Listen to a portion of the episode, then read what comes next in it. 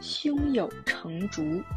北宋时有一个著名的画家叫文同，他画竹子非常厉害，是一个远近闻名的画竹子高手。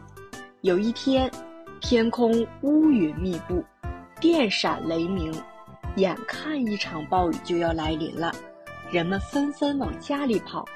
可就在这时候，文同却急忙抓起一顶草帽，往头上一扣，就往山上的竹林里奔去。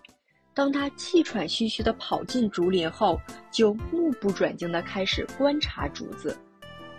只见竹子在风雨的吹打下，弯腰点头，摇来晃去，姿态万千。文同把竹子受风雨吹打的各种姿态。都牢牢地记在了心里，因为文同对竹子做了长年累月的细致观察和研究，所以竹子在不同季节、不同天气的样子，他都了如指掌。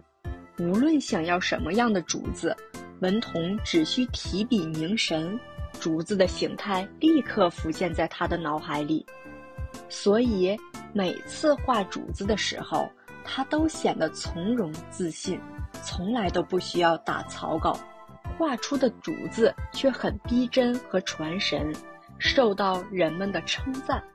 每当人们夸奖他画的竹子时，他总是谦虚地说：“我只是把心中想到的竹子画出来罢了。”所以呀，当时人们都称赞文同说。文同画竹，早已胸有成竹。胸有成竹的意思是，画竹子之前，心中已经有了竹子的形象，比喻在做事之前，心中要有完整的谋划计算。